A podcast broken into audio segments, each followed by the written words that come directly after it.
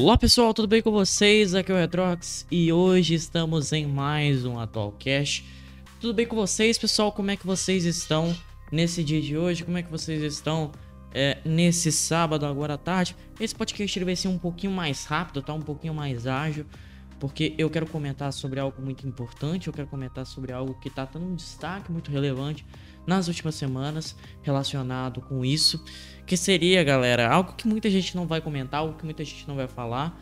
Eu acho que teria importância num outro tipo de vídeo que eu quero comentar com vocês, num outro tipo de podcast, mas eu acho que esse aqui é pra gente analisar algo mais específico, algo mais a fundo, que é um debate que eu gostaria de ter sobre o mercado externo do mundo dos games. Aí você me pergunta, o que, que seria um mercado externo? Mercado externo, existe isso? Mercado externo? Existe. Existe o mercado externo do mundo dos games, existe o mercado que não está presente dentro da indústria principal. O que eu quero dizer com indústria principal? Seria a indústria é, do mercado, entendeu? A indústria que tá ali por dentro da, da situação, que tá ali por dentro de jogos AAA, que tá ali por dentro do, da indústria principal do mercado dos games. E essa indústria seria o mercado externo, a, a, como se fosse como se você pudesse falar sobre os games indies, entendeu? É mais ou menos essa analogia, só que comparando países numa visão. Deixa eu explicar para vocês. Vamos lá. Galera, aonde atualmente hoje é o polo do mercado dos videogames?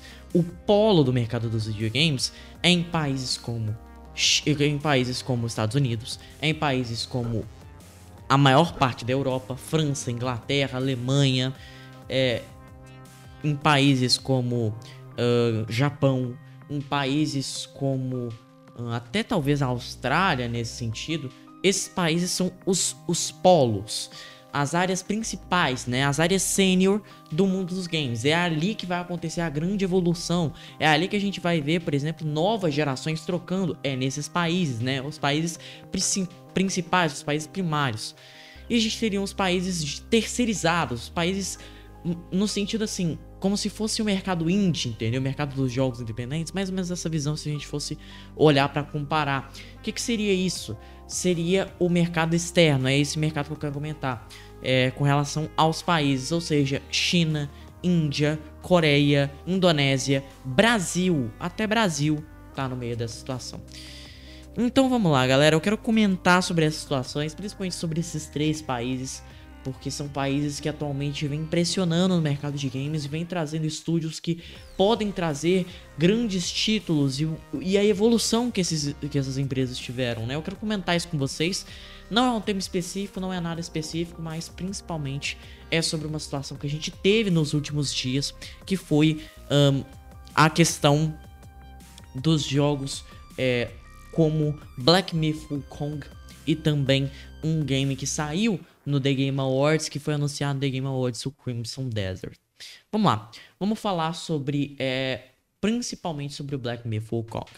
Black Myth Wukong era um jogo que eu até fiz um react aqui no canal, fazendo sobre o trailer. É esse que tá na gameplay que vocês estão vendo. E esse jogo, cara, ele é de uma empresa chinesa. Ele é de uma desenvolvedora chinesa. E o jogo que eu quero comentar, que seria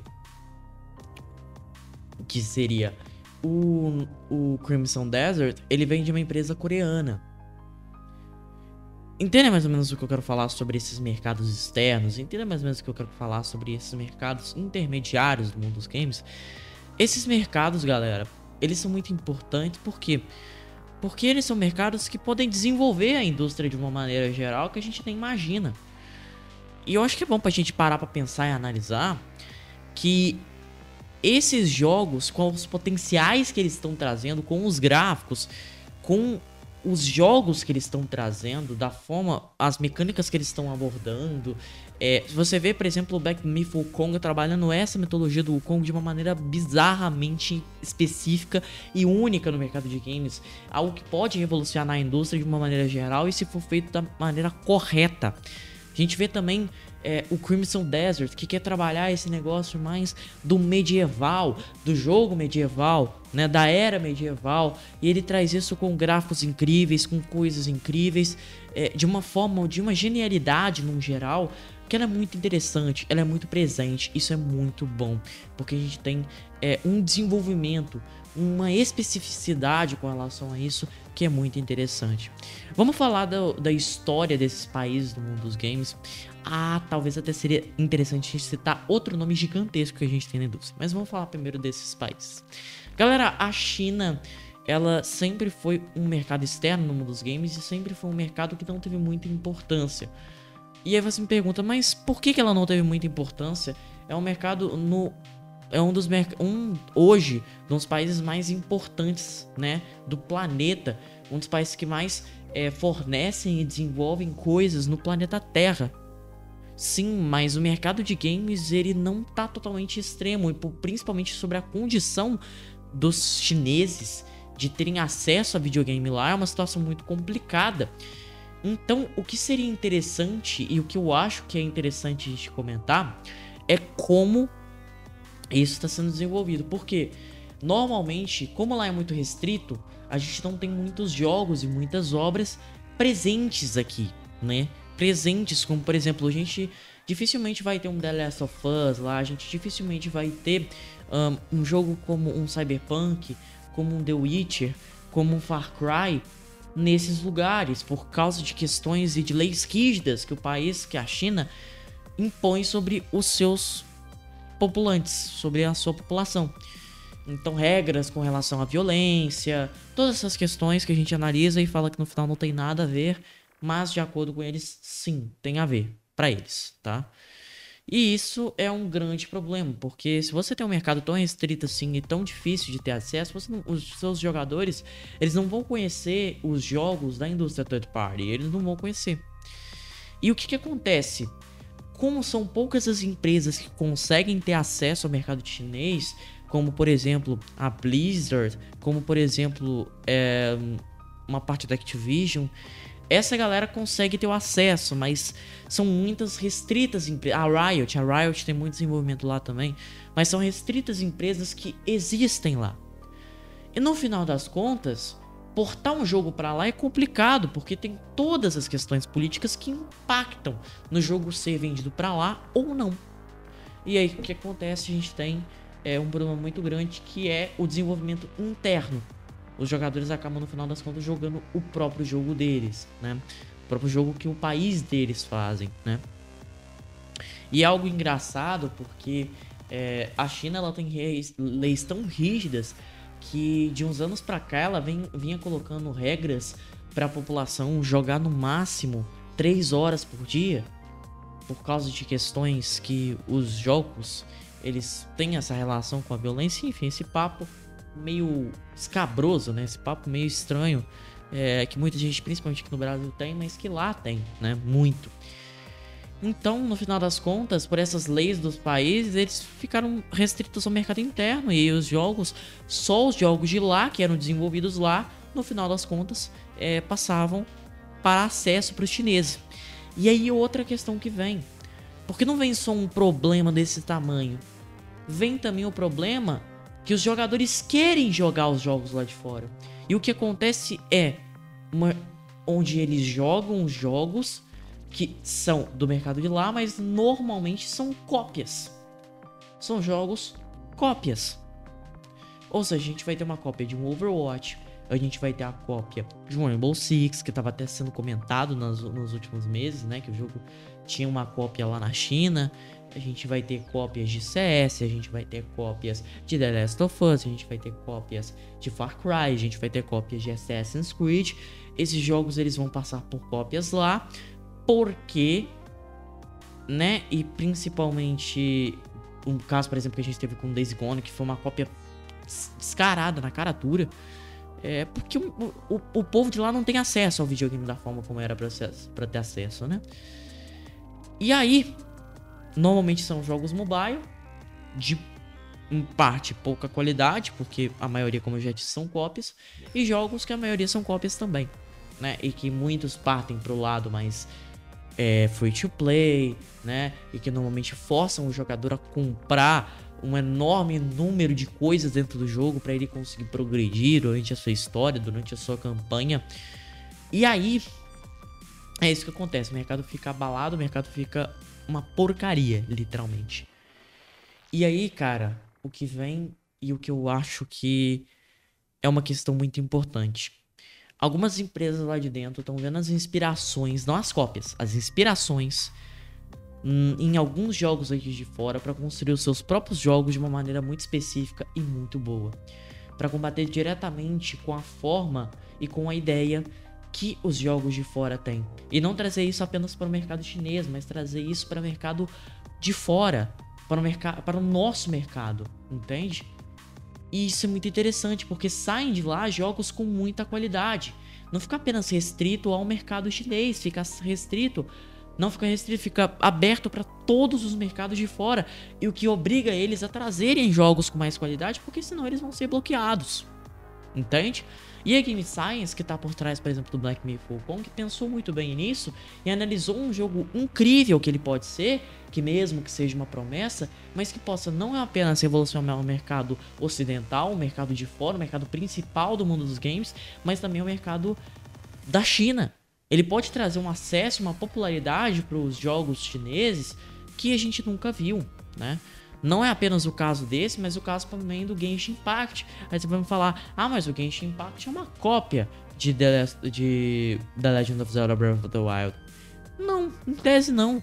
Porque é um jogo que tem uma originalidade muito grande. Um jogo que tem uma ideia muito sim, muito forte por trás de um jogo como The Legend of Zelda Breath of the Wild, mas não totalmente não totalmente copiado, não totalmente fixo nessa fórmula. Ele se expande para outras áreas que são bem interessantes. Ele mistura ali um jogo é, single player, que era para ser single player no caso, com um jogo mais voltado para a ação, um jogo mais voltado para o estilo que eles querem trazer para o multiplayer.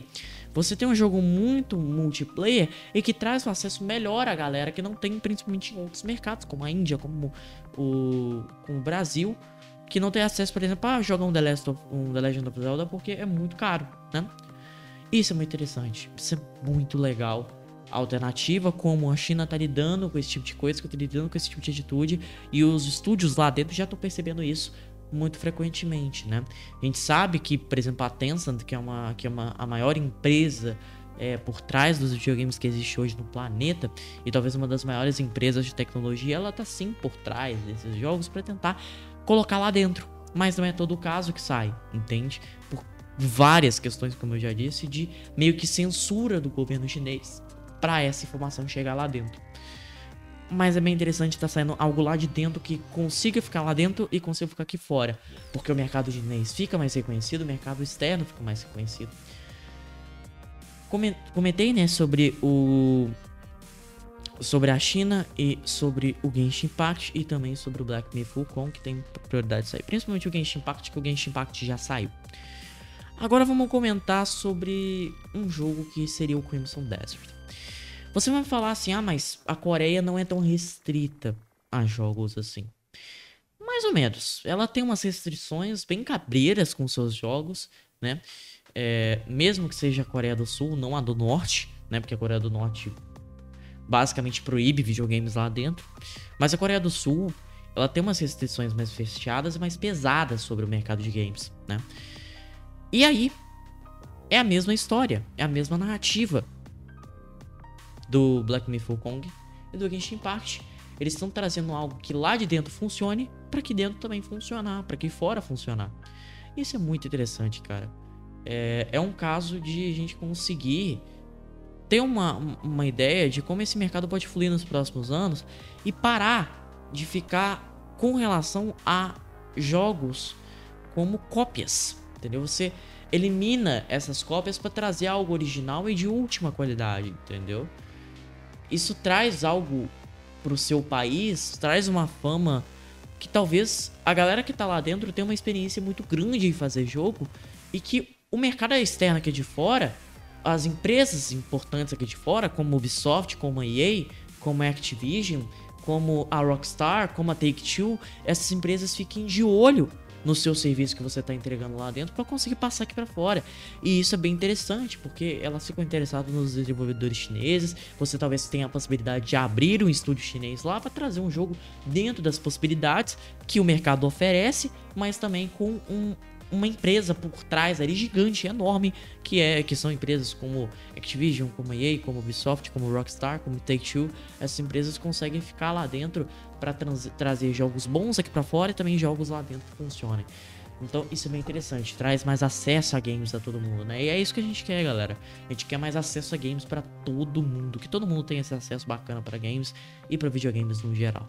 Agora eu quero comentar sobre um caso bem interessante e que sim envolve o mercado externo, que mesmo que essa empresa hoje esteja no alto patamar, esteja no alto escalão, como uma empresa importante no mundo dos games, essa empresa sim já esteve no mercado já esteve no mercado interno, já esteve no mercado externo e interno do seu país e não trouxe tanto acesso, mas depois que fez sucesso, conseguiu trazer jogos de incrível qualidade, uma franquia que superou todas as outras. Galera, eu quero comentar sobre a Polônia. A Polônia é. Eu já estudei como foi a situação de games, o acesso a games lá na Polônia. Ele era muito restrito, principalmente porque a gente teve questões de Guerra Fria, né? A Guerra Fria, para quem não sabe, foi um momento da história onde a gente teve uma briga entre capitalistas e socialistas né? Ou seja, entre Estados Unidos e União Soviética, que estavam disputando por questões é, armamentistas, por questões é, políticas, por questões econômicas, por questões tecnológicas, principalmente, né? O caso mais conhecido, com certeza todo mundo já deve ter visto no colégio, na escola, que foi a Guerra Espacial, né? Não, não Star Wars. guerra espacial no sentido que a gente fala na competição de quem primeiro chegaria à Lua, né? Enfim, vamos ir direto para o que eu quero falar sobre os games. A Polônia, ela estava anexada à União Soviética. A União Soviética estava muito fechada na época e lógico que games iam ser barrados, né? Porque questões lógicas no sentido para eles, né? Porque pra gente não faz muito sentido. Mas questões que eles iriam barrar, como violência, como é, políticas que eram dos Estados Unidos, né?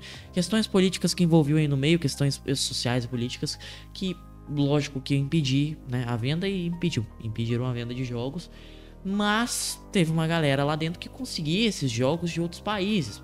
Eles iam num país da fronteira, conseguiam o jogo e vendiam mais barato lá dentro, como se fosse um jogo pirata, como a gente teve aqui no Brasil. E aí, galera, foi se formando o mercado, foi se formando uma empresa lá dentro que é muito importante para todo mundo.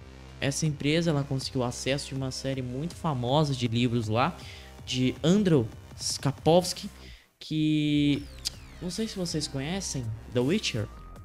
Pois é, é exatamente ela que eu quero comentar. Seed Project Red. A Seed Project Red, galera, ela fez parte de uma de de cara, ela fez parte de um, algo tão importante na Polônia que ela foi considerada patrimônio cultural da Polônia. Patrimônio cultural. O bagulho é, o bagulho é tenso, o bagulho é treta. Cara, isso é muito doido. Porque o mercado. O, a, a, o país na época não tinha acesso a videogame, tá ligado? E foi uma empresa que cresceu tanto lá dentro. E é um exemplo tão grande de como deu certo essa estratégia de de um mercado externo pra cá para virar jogos como são hoje, como The Witcher. Ah, o Cyberpunk tem, tem esses problemas, mas ele é um jogo muito bom. Teve muita gente falando muito bem, que a história é muito boa, que a narrativa funciona muito legal e que revolucionou o mercado de games. Imagina se a gente não tivesse o acesso, se a gente não tiver, por exemplo, acesso da China dentro do mercado de games, o que ela pode fazer. Se a China consegue fazer algo gigante para os seus jogos, algo que realmente faça. Caraca, mano, olha o que, que o mercado chinês conseguiu fazer. A gente vai ficar com o olho aberto para ter outras empresas lá dentro, como a gente vê empresas da Polônia às vezes que se destacam por inspiração da CD Projekt Red. E como a CD Projekt Red trouxe franquias incríveis, como The Witcher, como Cyberpunk. Então, cara, é, é, de, é de se esperar que, por causa de problemas internos, a gente consiga algo inacreditável aqui dentro, entendeu? Aqui fora, aliás. Isso não ajuda apenas o mercado lá de dentro a ter jogos com alta qualidade, mas o mercado de fora também ter jogos com uma qualidade absurda. Absurda mesmo. E é um caso que é a Polônia, né? E o mercado brasileiro também. O mercado brasileiro também, né? O mercado brasileiro é muito limitado à pirataria, né? Por questões que o brasileiro nunca teve acesso, não por questões de restrição, o Brasil sempre foi muito aberto a, a games, a filmes, a séries, né? Mesmo que ocorressem banimentos bizarros, como o de CSGO e também o do Neverwinter, se eu não me engano, que foi um jogo de MMORPG que foi banido aqui do Brasil, mas o, Brasil sempre foi um mercado muito aberto, cara, a, a jogos, muito, muito aberto sempre. Só que o povo não tinha muita, é, não era algo muito importante para se investir, né? Não era um mercado muito importante para se investir, então não valia muito a pena as empresas virem para cá, porque mesmo ela conquistando público, elas é, engajar o público, elas não não, não, não, tinha muita coisa, entendeu? Do que, por exemplo, os Estados Unidos, do que um Japão, do que uma Europa da vida. Não ia ter tanto acesso. Por isso que elas ficavam muito mais lá. Só que tinha empresa que se arriscava vir pra cá e dava certo no final das contas, né? Porque o público brasileiro sempre teve interessado em videogames, né? E assim, eu acho que talvez o mercado brasileiro ele seja mais interessante da gente comentar é, com questão e com relação aos jogos indies. Uma hora eu vou fazer um podcast especial, bonito, bacana, que eu e mais um convidado a gente vai comentar sobre o mercado de games, é, não só no Brasil, mas o mercado de games indie, o crescimento desse mercado de games. Esperem porque esse podcast já tá vindo, beleza? Mas por agora, galera, por cima agora, eu quero comentar sobre isso, entendeu? Eu quero comentar sobre essa questão, como esses mercados externos estão crescendo. E esperem, porque muito provavelmente esses jogos vão sair com uma qualidade muito grande, porque são gameplays que foram apresentados pra gente. Eu não consigo acreditar que essas gameplays são totalmente falsas, que eles estão montando na cabeça da gente. Mas eu, eu, eu não consigo acreditar, entendeu? E é engraçado porque esses, esses, esses mercados, a China, a Coreia, essas empresas que trabalham nessas áreas, principalmente a, a que tá por trás do Black Myth Kong e é também que tá por trás do Crimson Desert, que foi a mesma empresa que fez Black, Black Desert, que é um jogo até que bem interessante. Nunca joguei, mas parece interessante. Essas empresas, elas são as primeiras que estão tendo a postura e a tentativa de mostrar algo para a próxima geração. São as primeiras. As primeiras. É muito doido isso, cara. É muito doido isso. Imaginar como é, empresas de países tão externos, tão, tão fora da nossa realidade, tão também tão iniciantes nesse sentido, né? Tão indies também que fosse nesse nível. Acho que é isso, galera, a comentar. É, muito obrigado quem passou aqui na live, quem passou aqui no podcast. Se a galera da, do quiser mandar aí alguma pergunta, alguma discussão pra gente continuar conversando aqui, é interessante também. Vou agradecer os follows, né? A Pistolita e o João Pônei. Muito obrigado pelo seu follow de vocês dois nessa live, beleza? Galera, muito obrigado por terem escutado o nosso podcast. Muito obrigado por terem participado aqui. Eu agradeço bastante. Sempre no final de semana tá fazendo algo que eu gosto muito, beleza? Muito obrigado se você ficou até aqui. Deixa o seu like, se inscreve aí no canal se você estiver no YouTube. Quem tiver em outras plataformas, passa lá no Twitch, dá o seu follow também para ajudar a gente, que a gente tá fazendo conteúdos frequentes, não diários, mas frequentes, beleza? Bem frequentes, aliás. Enfim, galera, muito obrigado por terem escutado esse podcast, muito obrigado por terem assistido esse vídeo, muito obrigado por terem acompanhado essa live, beleza? E é isso, nos vemos numa próxima, valeu, falou, e eu fico mais.